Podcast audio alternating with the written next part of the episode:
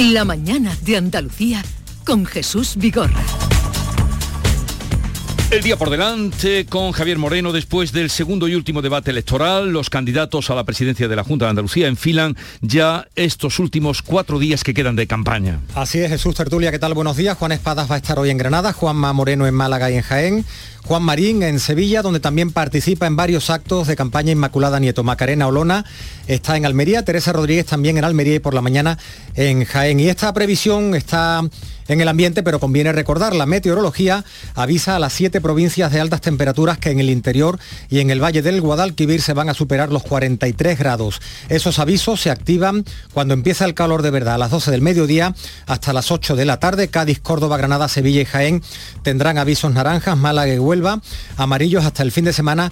No hay predicción de alivio. Jesús, como dice un amigo periodista hoy en Twitter, hace un momentito, vaya año raro. En junio con más de 40 grados y todavía hablando de chirigotas y de torrijas. Eso es lo, lo que tenemos. Hoy también 48.000 estudiantes comienzan las pruebas de acceso a la universidad. Se van a celebrar en condiciones de normalidad prepandemia, aunque se recomienda acudir con mascarilla. Y de la política, el Consejo de Gobierno aprueba este martes un plan de investigación, desarrollo e innovación. Quiere fomentar la excelencia científica. Eso aquí en Andalucía en Madrid, el Consejo de Ministros va a dar luz verde al proyecto de ley que prima la sanidad pública. Lo anunciaba el otro día Pedro Sánchez. Frente a los modelos de privatización, quieren impedir que se impongan nuevos copagos. Y Barack Obama, que interviene hoy como ponente estrella en el Foro Internacional sobre Innovación y Transformación Digital de Málaga. Un foro, una cita que reúne a 14.000 asistentes que están dispuestos a aprender de los 600 expertos de todo el mundo que van a compartir sus estrategias para aplicar la tecnología a la banca, al comercio, a la salud o, al turismo de mucha importancia aquí en Andalucía.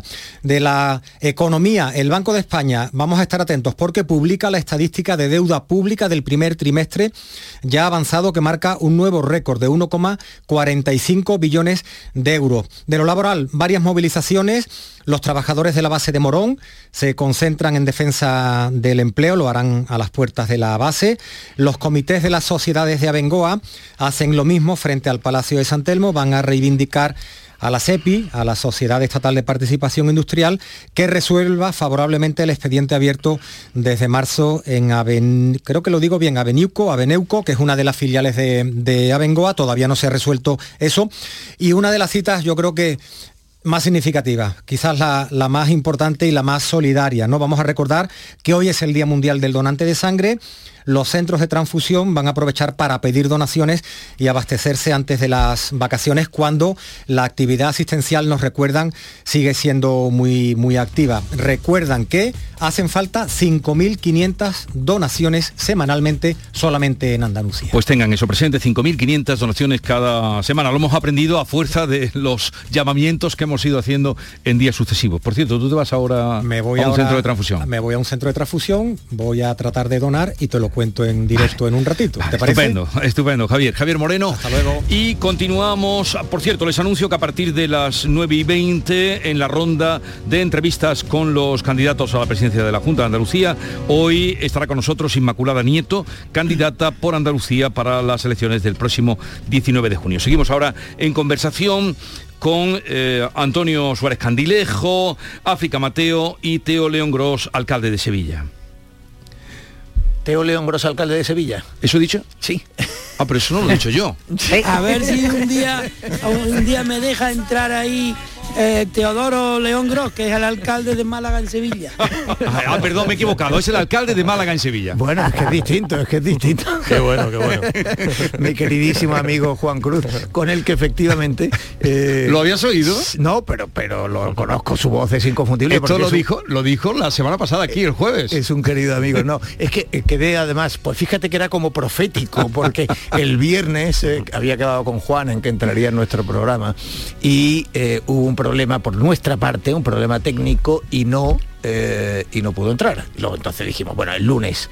Y el lunes él tuvo un problema y no pudo entrar. Es decir, hemos tenido dos pinchazos queriendo tener a Juan y sus estupendísimos 1200 pasos, ¿no? Es Sí, un- sí. eh, a mí me, me- siempre me interesa mucho la literatura que va en busca de la infancia, atravesando el túnel oscuro, ¿no? Y, Pues, y bueno, fue- eh, de ahí venía eso, alcalde de Málaga, eh, Juan Cruz, que estuvo por aquí con nosotros con ese libro 1200 pasos. En fin, también hay que meter una torrija por medio, eh, haceros cuenta, hay que meter siempre una torrija por medio de la conversación. Acertó Juan, Juan Marín ahí, ¿eh?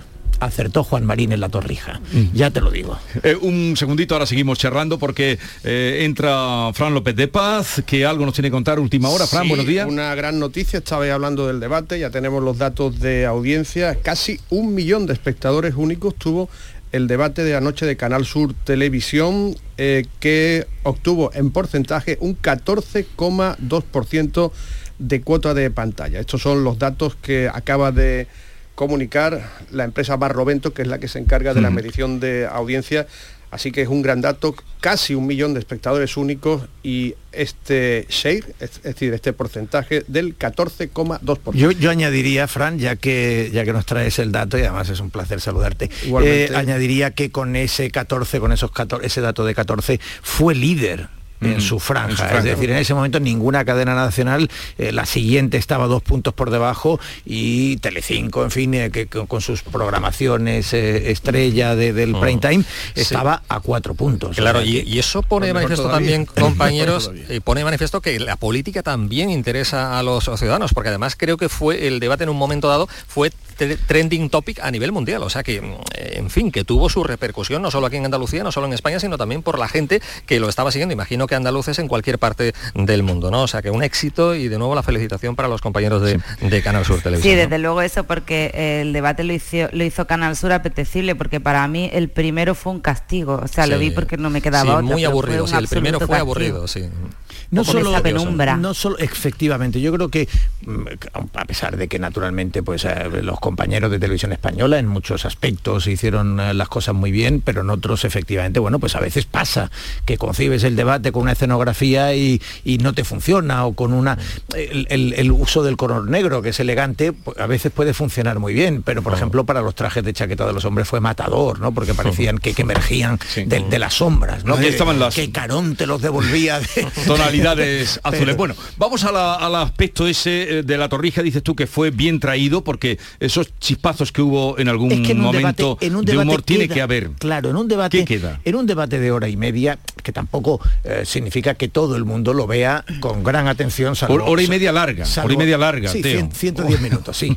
Eh, en realidad, 17 minutos de cada candidato, minuto inicial y minuto de oro, ¿no? Bueno, en, en ese formato y además entre seis voces, es decir, en un debate coral, pues eh, los mensajes que quedan son muy pocos pero cuando es algo que de repente rompe la dinámica, que, es una broma o que es una ironía o que es un dato sorprendente o que es un error estrepitoso, pues eso es lo que efectivamente se fija en el, en el imaginario, no en la memoria. En la memoria. Entonces yo creo que la torrija es eh, el momento del debate, uno de los momentos del debate.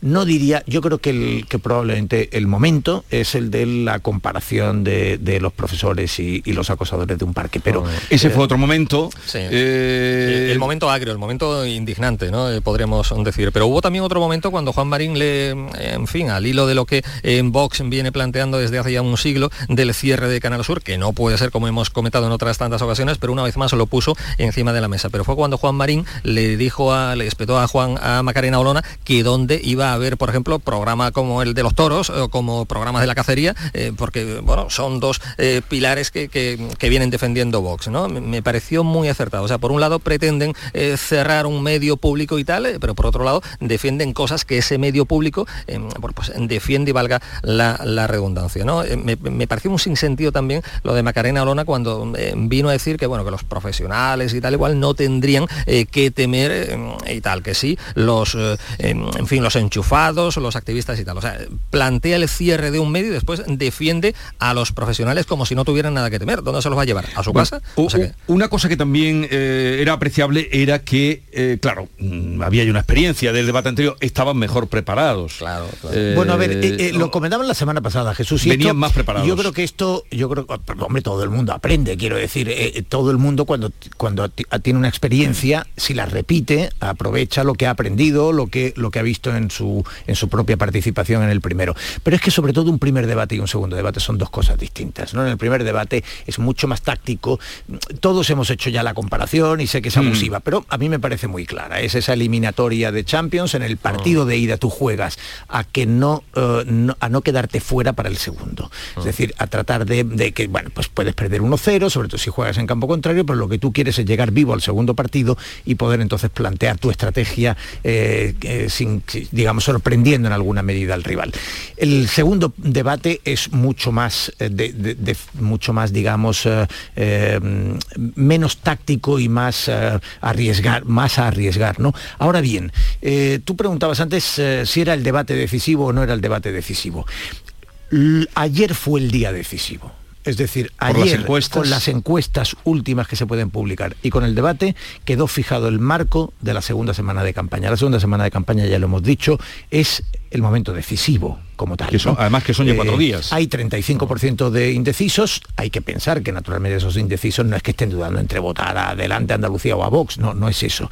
Eh, ese 35% de indecisos en su mayoría es gente que está dudando votar. Sí, pero yo no sé si a esa gente le quedó claro eh, el programa, las propuestas de cada opción política. A mí no, tú estás pidiendo ya programa y propuestas, ya estás pidiendo... estoy pidiendo mucho, estoy pidiendo, estoy pidiendo muchísimo, efectivamente, ¿no? Eh, pero yo no sé si fue decisivo para, para despejar y para eh, rebajar el porcentaje de, indecisos. Me da la impresión de, que no, porque lo comentaba al principio, sobraron críticas, sobraron acusaciones, el y tú más estuvo presente a lo largo del debate. Yo, mm, no sé, en ese caso soy muy pesimista y, tal y como se presenta el, próximo fin de semana con temperaturas, con, en fin, eh, tan altas y tal, y yo no sé si la ascensión va a ser un, problemón eh, el próximo domingo, ¿no? Ojalá y no, ojalá y tengamos claro que hay que ir a votar, ¿no? Pero En el fondo es que nos divirtió más que el primero, pero seguían estando muy encorsetados porque iban a soltar su discurso y parecía que no escuchaban al de al lado. Por ejemplo, eh, cuando otra vez le ataca a Juanma Moreno a Juan Espadas con el tema de que lleva 30 años en la política, Espadas tenía una respuesta absolutamente fácil para devolvérsela a Moreno y no lo utiliza, porque eh, también Moreno lleva toda la vida en cargos institucionales y en política y ahí no le entra.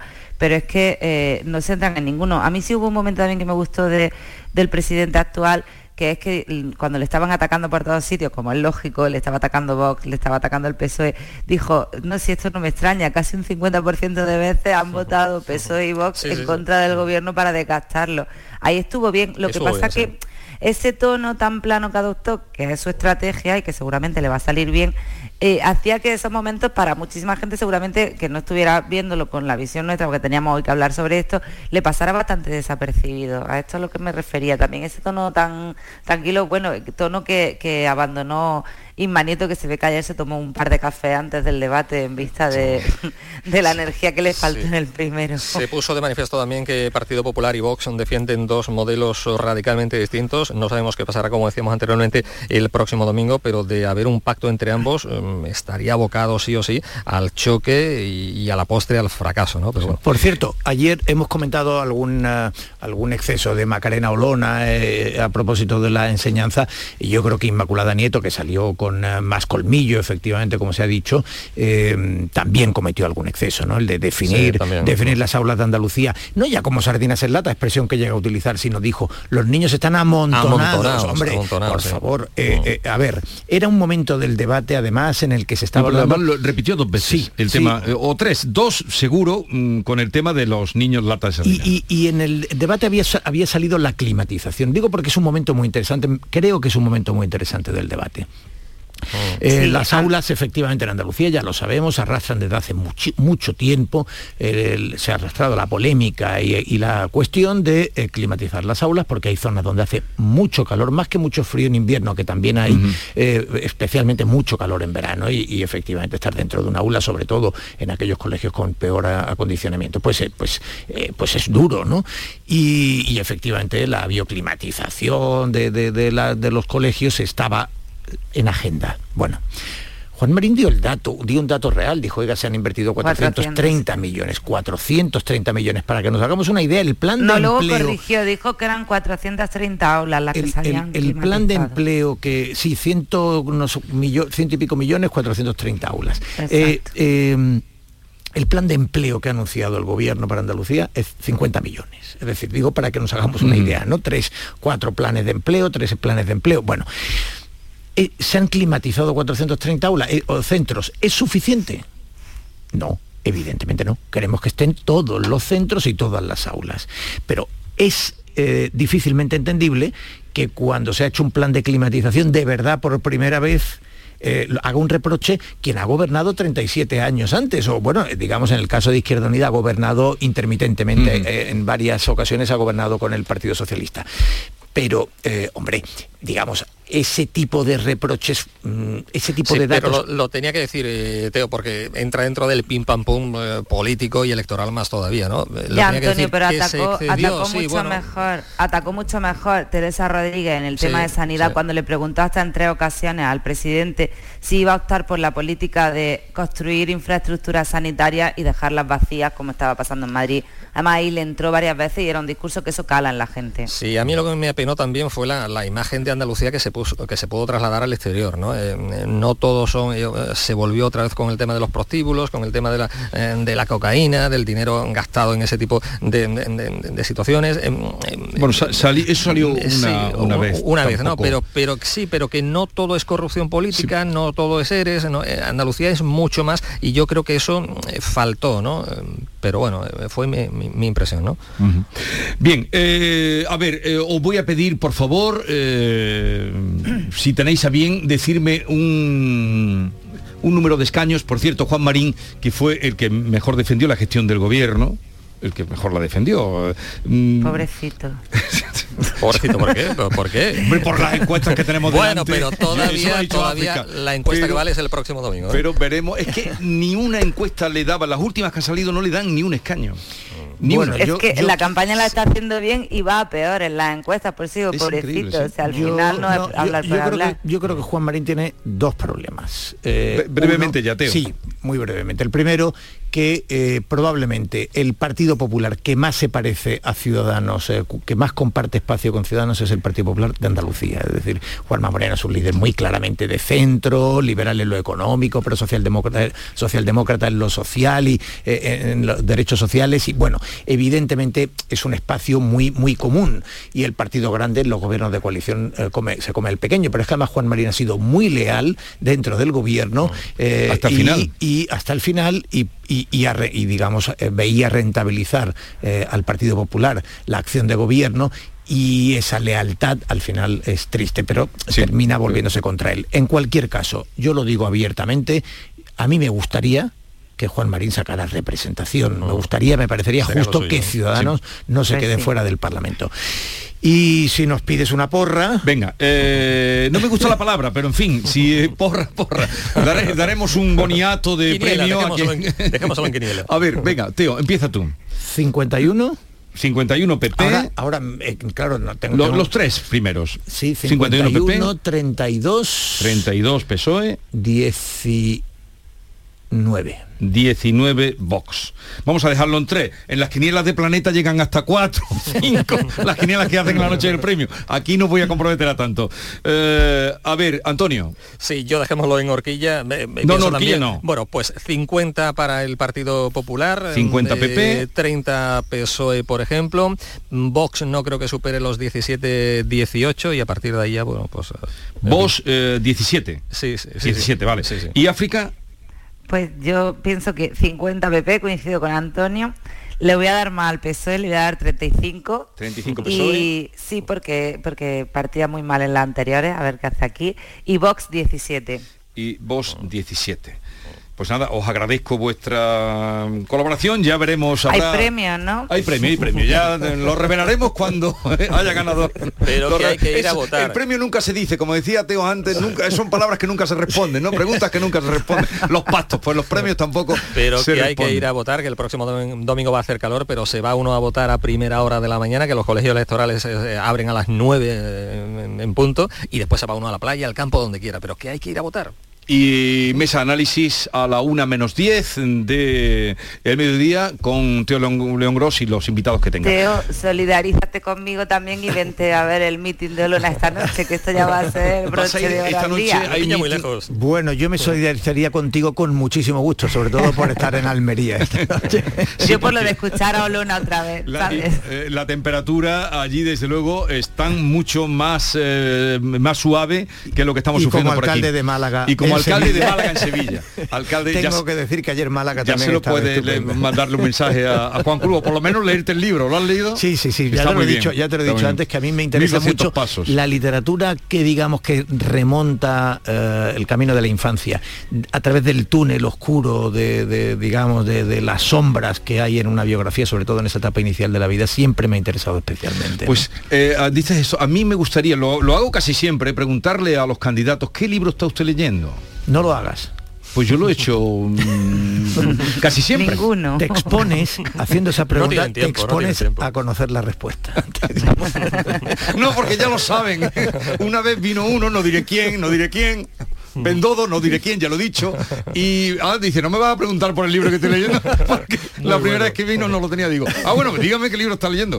Ya lo traía. Claro, tiene eh, eh, poco tiempo, pero hay quienes leen y leen Sí, eh, lo suyo. A mí me, me- me recuerdo en un debate de Pablo Iglesias y de, y de Albert Rivera, creo recordar que fue en la Universidad de Alcalá, pero quizás era la Carlos III, en algún paraninfo universitario, y efectivamente pues sale el- el- la cuestión de Kant y, y- y Rawls y, en fin, eh, de la filosofía política, y me parece que, que, bueno, pues Albert Rivera hacía un elogio y tal, y yo creo que le preguntan, bueno, ¿a cuál de sus libros, eh, cuál de sus libros de- destacaría? Y ahí en, los libros y no sé cómo nos lo llevan preparado. Bueno, África, Mateo, Antonio Suárez Candilejo, Teo Longros, cuando nos volvamos a ver ya habrá Ya pasado de dudas, todo. sí, Hasta sí. luego, adiós. Hasta En luego, Canal. Sur Radio, La mañana de Andalucía con Jesús Vigorra. Publicidad electoral. Andalucía está secuestrada. La tienen amordazada cazadores, taurinos y corruptos. Ahorcar a un galgo, destrozar a un toro, reventar a un caballo, secar un parque nacional les sale gratis. ¿Por qué su cortijo? Porque el resto de partidos miran para otro lado. Solo hay un partido de verdad dispuesto a rescatarla. Pacma. Andaluces, rebelaos. Pedid justicia y sostenibilidad. Sea por Andalucía libre, el planeta y hasta el último animal. Rescata Andalucía. Vota Pacma. Yo quiero una sanidad pública fuerte, de la que sentirme orgulloso. Queremos que los recursos se destinen a nuestra educación. Que miren por los mayores como nosotros y nosotras seguimos mirando por los demás. Yo quiero trabajar aquí como una andaluza más, porque tengo derecho a hacerlo. Yo quiero vivir en una Andalucía moderna. Los andaluces queremos más. Andalucía quiere más. Vota. Vota, vota. Si votamos, ganamos. Vota por la Andalucía que quieres. Vota Juan Espadas. Vota PSOE. Publicidad electoral.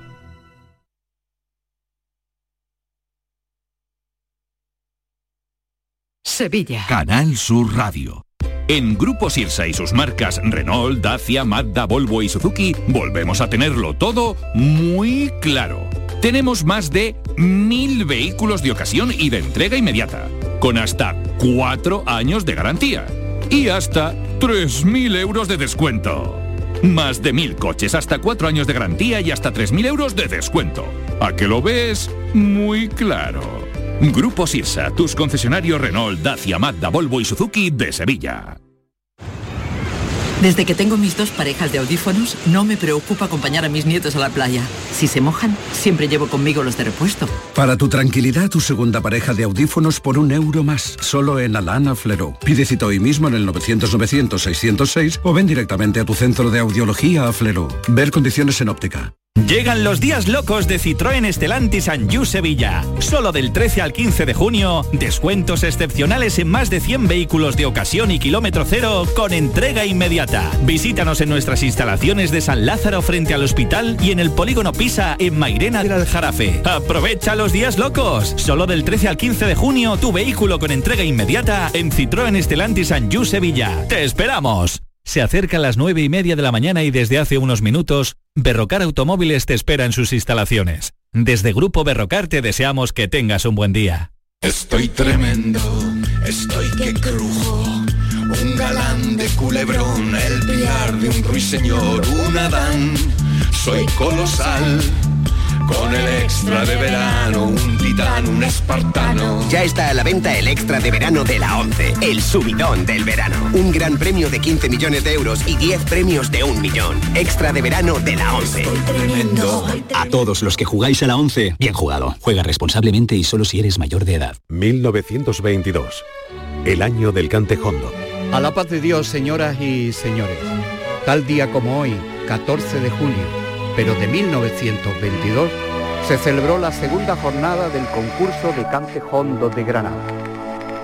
Canal Sur Radio estuvo allí. 1922. Una ficción radiofónica de Canal Sur Radio. Seguimos en la mañana de Andalucía del siglo XX, sesión de cultura. Se sigue hablando mucho del primer concurso de cante hondo de Granada. 1922, el año del cante hondo. Este sábado, a partir de las 4 de la tarde. Quédate en Canal Sur Radio, la radio de Andalucía.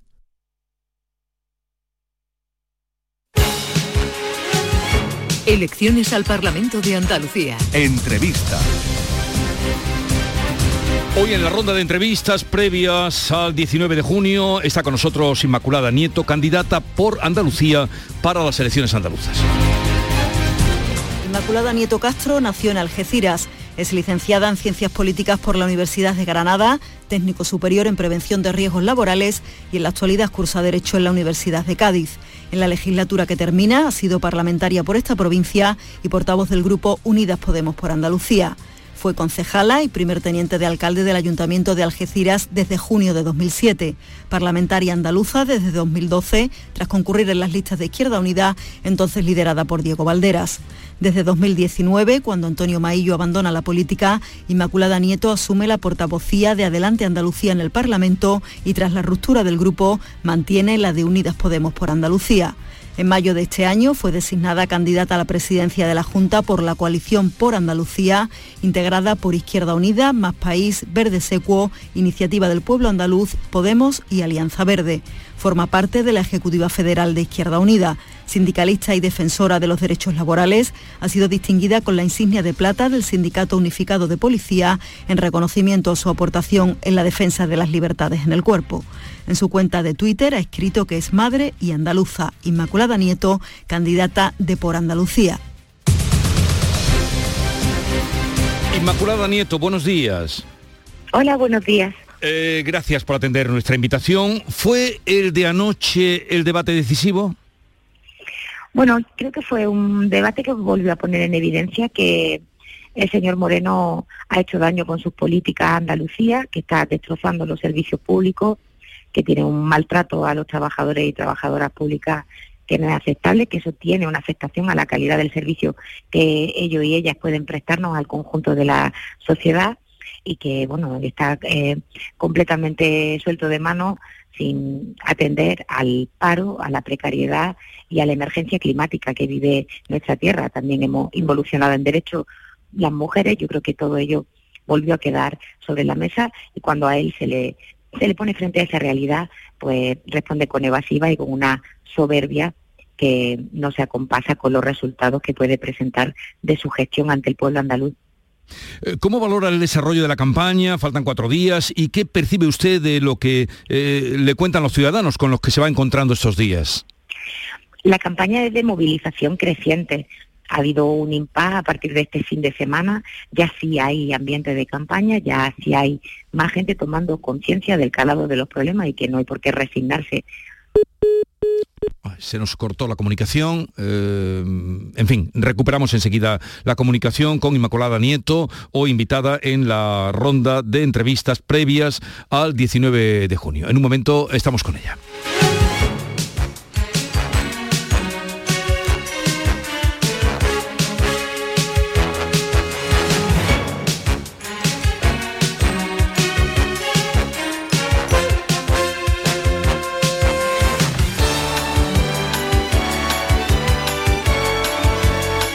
Sí, eh, ¿podemos retomar la comunicación, eh, Inmaculada Nieto? ¿Me escucha? Sí, pues sí, me quedé hablando sola, no me di cuenta, que pues, se había cortado. Nosotros sí, pero re- repito la pregunta que era, eh, ¿cómo está valorando usted el desarrollo de la campaña que llevamos? Sí, bueno, le decía que de movilización creciente.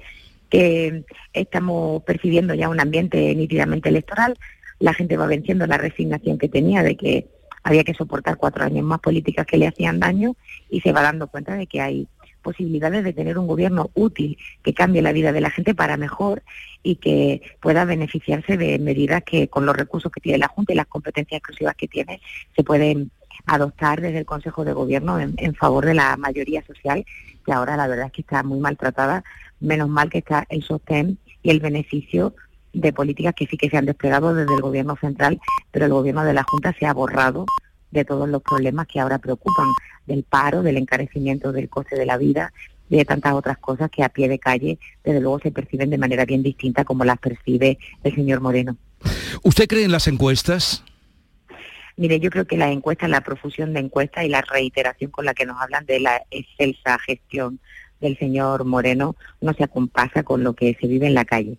Y yo creo que esta movilización de gente que al final había asumido que, como lo decían las encuestas, pues ya estaba escrito en piedra. Creo que esa movilización va a hacer que efectivamente el pueblo andaluz otra vez cambie el guion, que también las encuestas decían que la señora Díaz iba a ser eh, eh, presidenta de la Junta, y para eso convocó anticipadamente las elecciones, como ha hecho ahora el señor Moreno, y bueno, pues ya sabe usted dónde está la, señora Susana Díaz. Pero el éxito que a priori vaticinan las encuestas, como usted eh, reconoce, eh, éxito al PP, ¿es resultado de la gestión del gobierno de Juanma Moreno o de la flaqueza de la oposición? Es resultado de las políticas que hace el gobierno central, que ha sostenido 550.000 empleos con los ERTE y que ha protegido a la mayoría social en, la pandemia, una situación inédita, movilizando recursos eh, públicos como no se había hecho nunca antes, y un señor Moreno que no ha tenido ningún empacho de colgarse las medallas de los beneficios de esa gestión. Y luego ha habido mucha responsabilidad por parte de la oposición, que lo que no hemos hecho ha sido utilizar los fallecidos y el sufrimiento social de la pandemia para debilitar o desgastar al gobierno. Qué pena que la derecha de nuestro país, la derecha antigua y caimita y carente de escrúpulos, eh, sí que ha utilizado la pandemia y los fallecidos y el dolor que esto estaba ocasionando a tantísimas personas en nuestro país para desgastar al gobierno de España. Pero nosotros no creemos que eso fuese la oposición que había que hacer, había que estar a la altura y por responsabilidad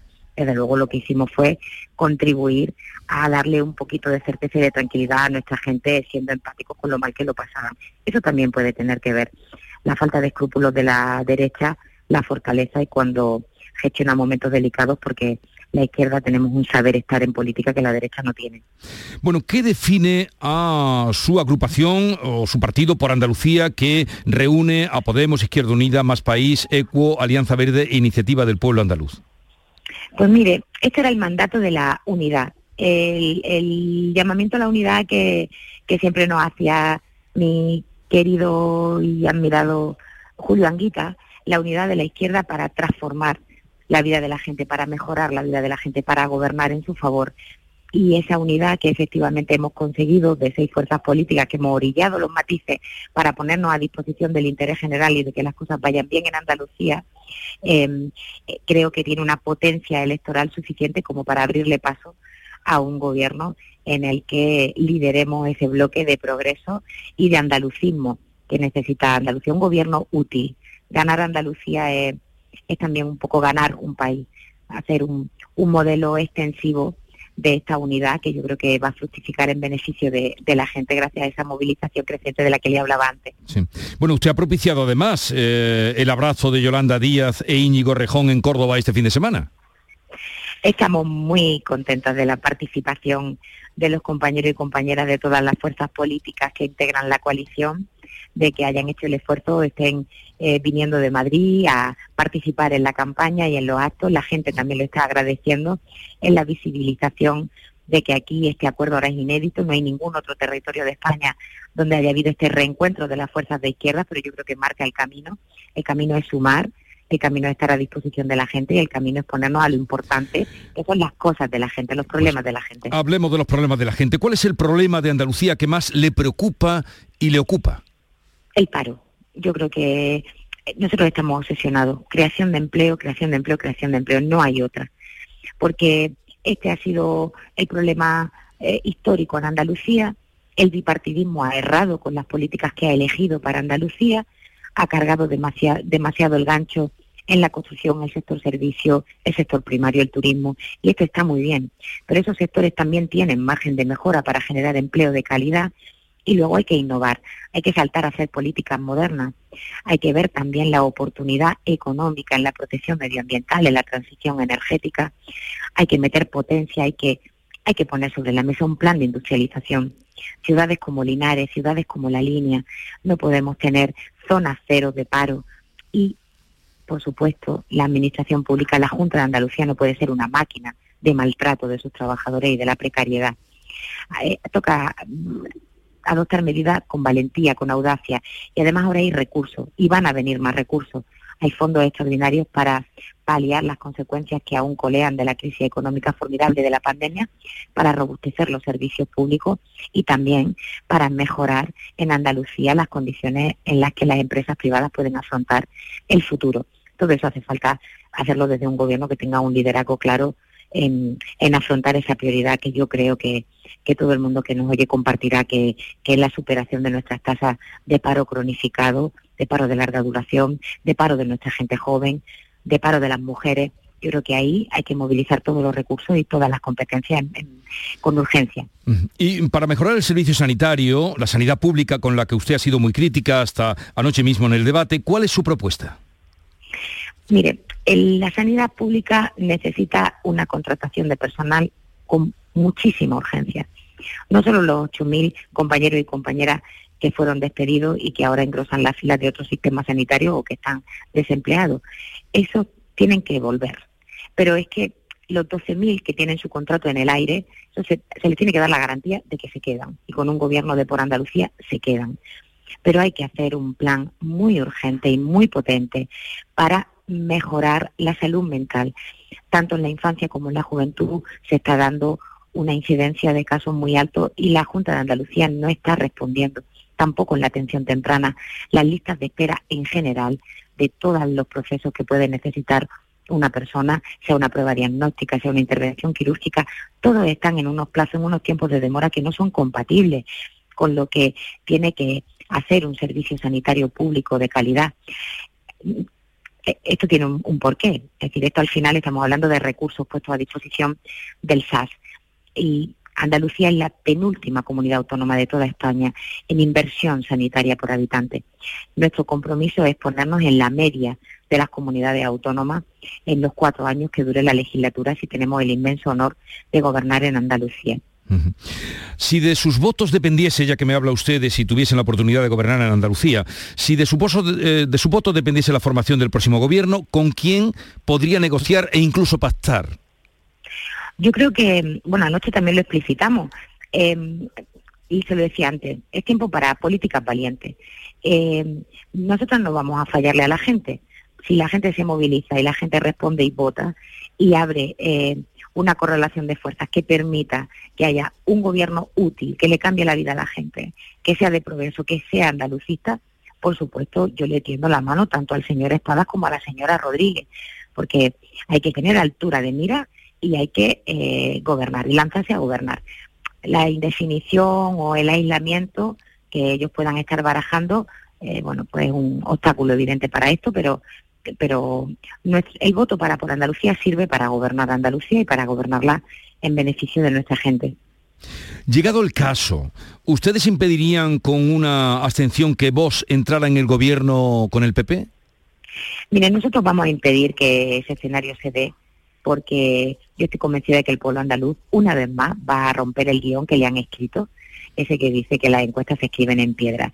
Yo creo que la mayoría social de Andalucía, todo su activismo social, toda la gente que tiene un compromiso con nuestra tierra, que lo tiene desde el ecologismo o desde el feminismo o desde los sindicatos, toda la gente, el movimiento LGTBI, toda esa gente va a estar ahí, va a votar el 19 y ese escenario no se va a dar. Pero en cualquier caso, después de lo que oímos y vimos anoche y lo que hemos padecido y vivido todos estos años, desde que el señor Moreno decidió coser su futuro a la extrema derecha y ser presidente gracias a sus votos, yo creo que todo lo vivido y lo visto ayer, le tiene que servir en primera instancia para reflexionar muy profundamente y muy serenamente al señor Moreno, que es el que le tiene que dar una vuelta a los pasos que está dando y con quién los está dando. Volvamos a las propuestas. Eh, por Andalucía, su partido, ¿qué propone en materia de igualdad, pensiones, protección social? Mire, la igualdad no es un apartado. La igualdad es una de las anclas que, que tiene el programa de, de Por Andalucía. La igualdad es una condición para avanzar y no hay otra. Por tanto, el cumplimiento de todas las leyes en materia de igualdad, la capacidad de pensar siempre en la situación de las mujeres a la hora de tomar decisiones desde el Consejo de Gobierno. Eso tiene que, presidir, igual que en la lucha contra el cambio climático, tiene que presidir cualquier acción de ese nuevo gobierno que tendrá Andalucía dentro de pocos días. Y por supuesto, en materia de protección social, la movilización de recursos es evidente. Piense que a este gobierno le ha sobrado dinero. Eso no tiene perdón, pero le ha sobrado dinero en Andalucía hay uno de cada diez niños en pobreza severa. Han crecido los índices de pobreza y exclusión social. Tenemos 10 de las 15 ciudades en las que peor lo pasan las familias de toda España. Y están todas las luces de alarma encendidas. La protección social, por tanto, tiene que ser para un gobierno que sea sensible con el sufrimiento social una de las prioridades. Y hay que hacer una ley para las residencias de mayores. Los cuidados son muy importantes. Ayer había eh, también en la puerta de los estudios de Canal Sur trabajadores y trabajadoras del sector público que están siendo maltratados y que, como les decía al principio, eso genera, aparte de un deterioro de sus condiciones de vida, un deterioro del servicio que pueden prestar. Y allí había muchas compañeras también de la dependencia.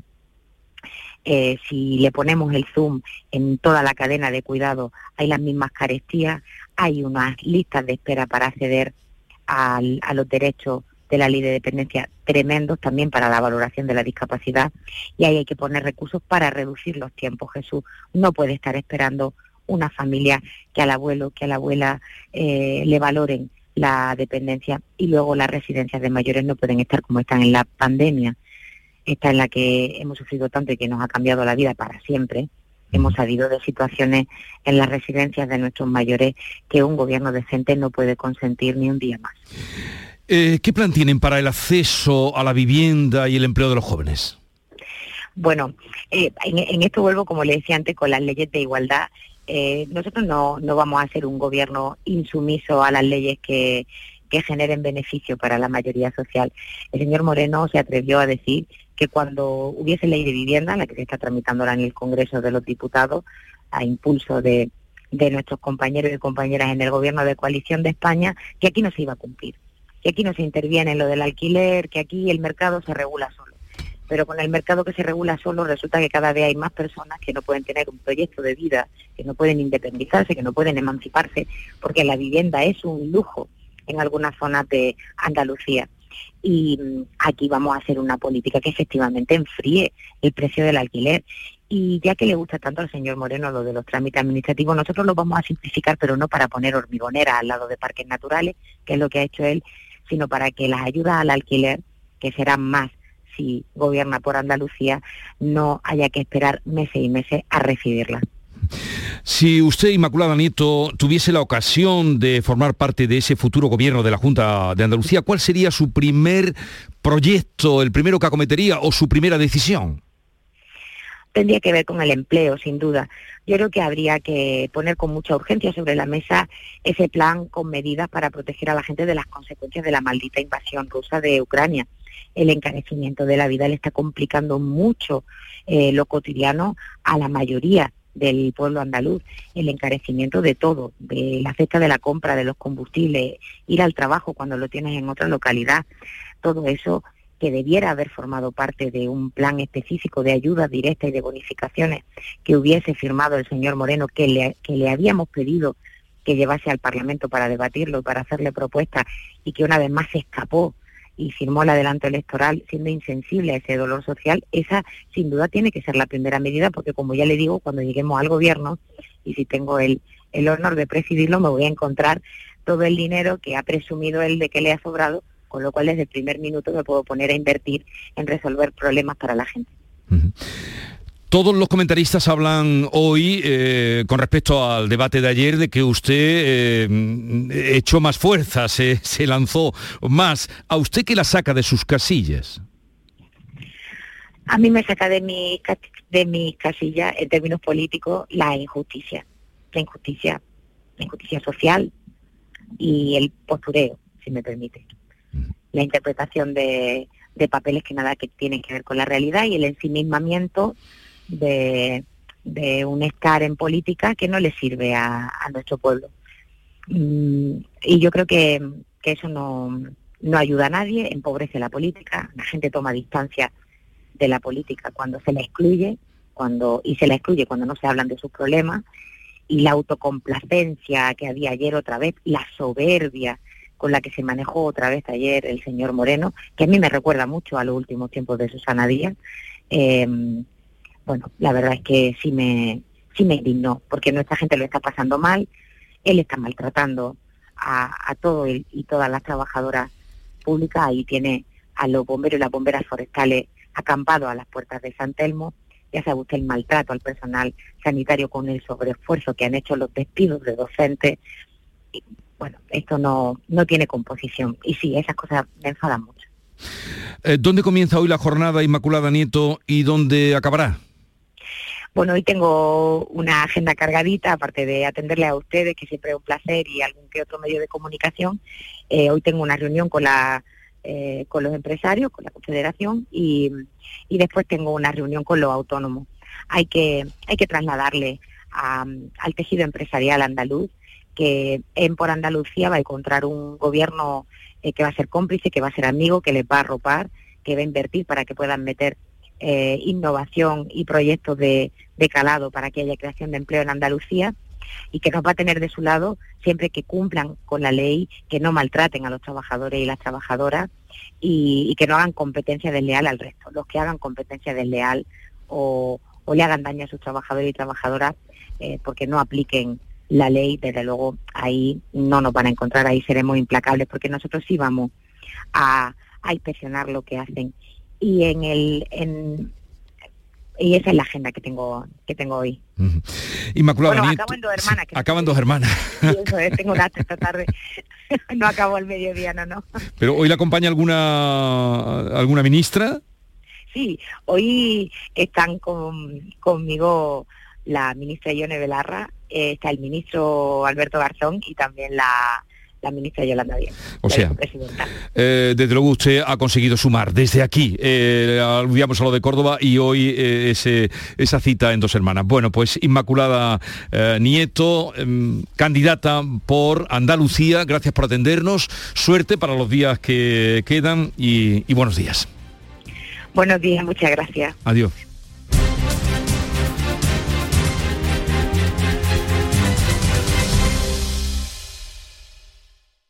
Por la, por la brisa del mar, todo. Por el verano que te mereces, en Viajes El Corte Inglés y Costa Cruceros te lo damos todo. Las mejores ofertas de cruceros a todos los destinos. Reserva desde solo 50 euros tu crucero por el Mediterráneo, desde 699 euros en súper todo incluido. Con bebidas, excursiones, tasas de embarque y sin gastos de cancelación hasta 30 días antes de la salida. Además, llévate de regalo una pantalla inteligente Google Nest Hub. Consulta condiciones. Viajes El Corte Inglés y Costa Cruceros. Por tu verano, todo. Escuchas Canal Sur Radio en Sevilla. Porque realizar una obra eficaz y eficiente en Sevilla es posible. Revesan. Contamos y trabajamos con arquitectos, administradores de fincas y para particulares, llevando a cabo sus proyectos con la calidad y seriedad que nos caracteriza. Contáctenos en revesan.es. Revesan, transformando Sevilla. Insomnio, apnea, sonambulismo, bruxismo. Convivir con un mal descanso tiene importantes consecuencias en tu salud. No lo normalices. Desde la Asociación Española del Sueño, Asenarco, podemos guiarte a mejorar tu calidad de vida. Entra en ayudainsomnio.es, Asociación Española del Sueño. Asenarco, siempre a tu lado. Gracias a mis dos parejas de audífonos no me da miedo viajar, por lejos que sea. No me preocupa perderlos, siempre llevo conmigo los de repuesto. Para tu tranquilidad, tu segunda pareja de audífonos por un euro más, solo en Alana Flero. Pide cita hoy mismo en el 900-900-606 o ven directamente a tu centro de audiología a Flero. Ver condiciones en óptica. ¿Qué deseo le pedirías al genio de la lámpara mágica? Lo tengo claro, controlar mi Mercedes desde cualquier lugar. Pero si eso ya es una realidad, en Concesur y Fervial tienen todos los servicios digitales que necesitas para conectar tu Mercedes a tu smartphone. Así sabrás la localización de tu vehículo y mucho más. Esto sí que es un deseo concedido. Infórmate en Concesur y Fervial, tus talleres autorizados Mercedes-Benz en Sevilla. Mano de santo limpia la ropa, mano de santo limpiar salón, mano de santo y en la cocina, en el coche, en el watercloak, mano de santo para el hotel, mano de santo para el taller, mano de santo te cuida, mano de santo te alegra la vida, de santo, mano de santo, ponte a bailar y no limpies tanto, mano de santo, mano de santo, ponte a bailar y no limpies tanto. Seguramente el mejor desengrasante del mundo. Pruébalo. Mes del chollo en Rapimueble. Sillón relax 199 euros. Dormitorio juvenil 389 euros. El número uno del mueble marca la diferencia. Paga en 12 meses sin intereses. Mes del chollo en Rapimueble. Más de 200 tiendas en toda España y en En Canal Sur Radio, por tu salud, responde siempre a tus dudas. ¿Por qué se generan los gases que nos crean flatulencias y en otras ocasiones situaciones embarazosas? Por no hablar del dolor que a veces producen, el exceso de gases no es un síntoma de ninguna enfermedad, pero sí que puede imitar algunas. Hoy hablamos de todo esto y buscamos las mejores recomendaciones para un verano saludable a nivel digestivo e intestinal en directo. Envíanos tus consultas desde ya en una nota de voz al 616-135-135. Por tu salud, desde las 6 de la tarde con Enrique Jesús Moreno. Quédate en Canal Sur Radio, la radio de Andalucía.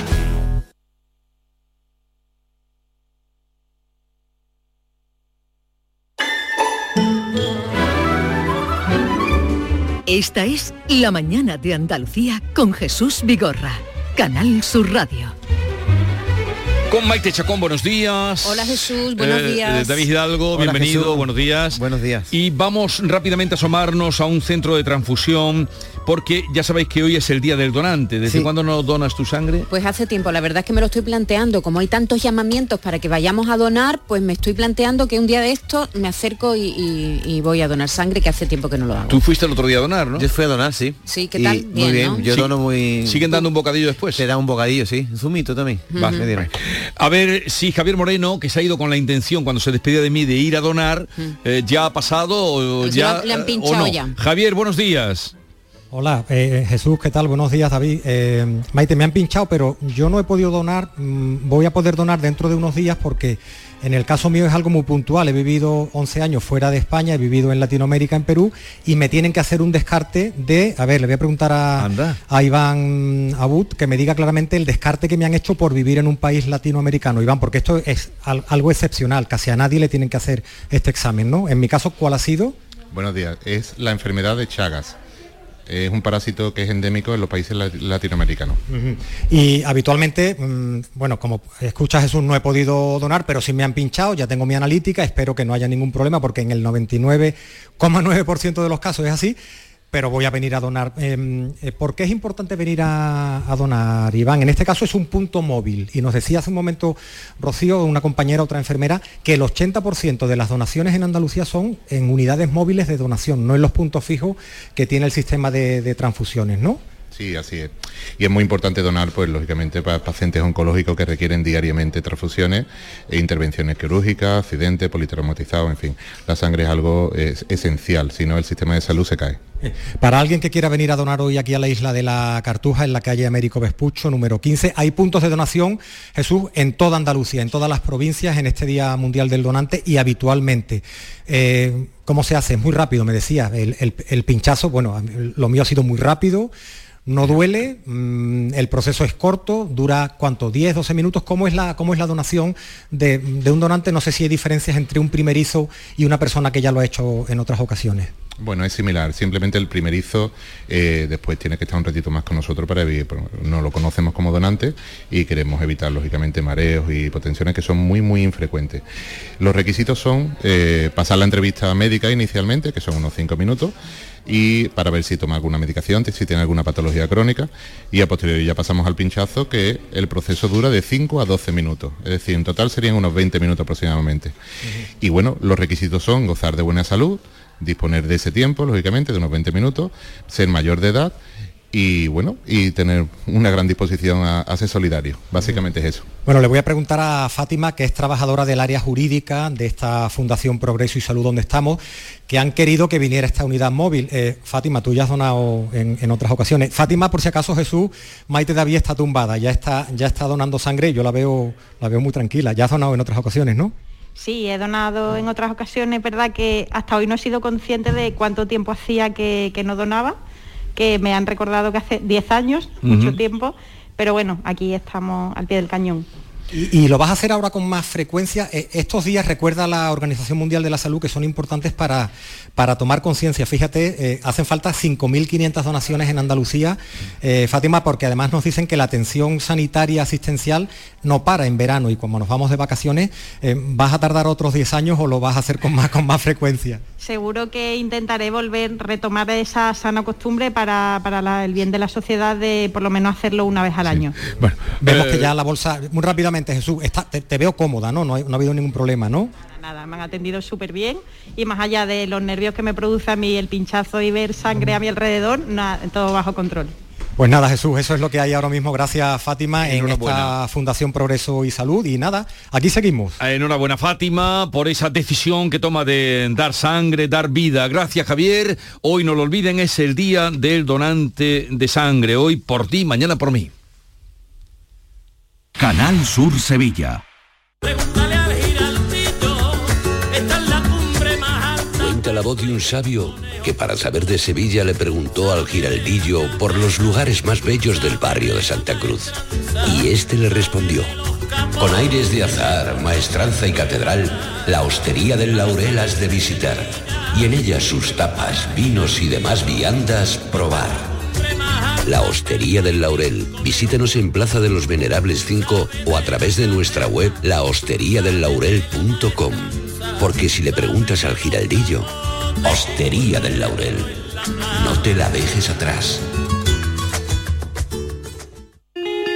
La confianza de miles de personas ha convertido aquí en la marca de coches más elegida en 2022. Aprovecha que vuelven los 10 días Kia del 9 al 20 de junio y descubre tú mismo por qué. Datos MSI en Península y Baleares. Canal particular en turismos y 4x4 en el periodo enero-mayo 2022. Solo en la red Kia de Sevilla. Kia. Movement that inspires.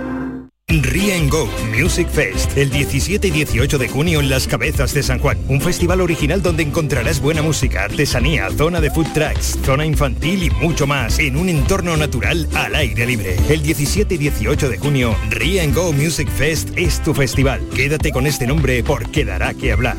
Consigue tus entradas en giglon.com.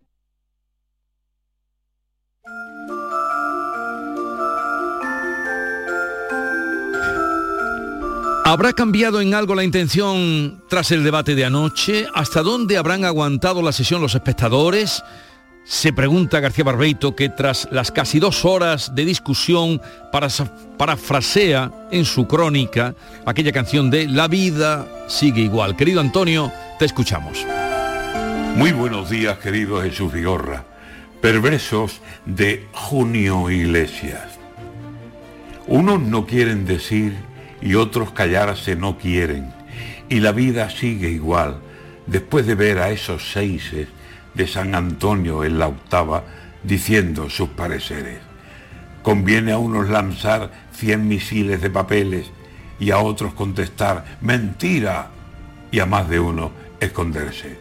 Señores guardias civiles, aquí pasó lo de siempre, que más que hablar de lo suyo, critican al que está enfrente.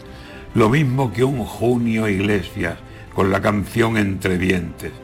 Unos dicen lo que sueñan y otros lo que les conviene.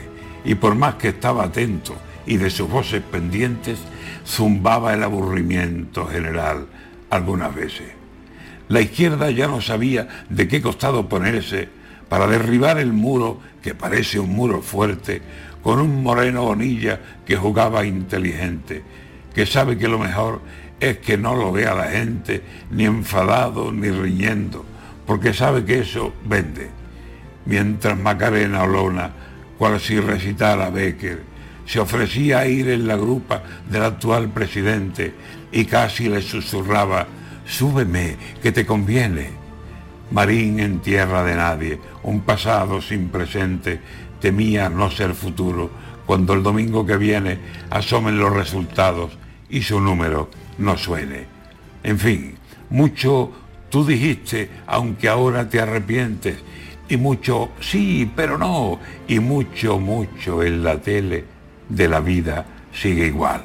Así que lo que conviene es acercarse por Julio, seguro que Julio viene y que andando por las calles le cante o lo tararé, que aquí todo sigue igual.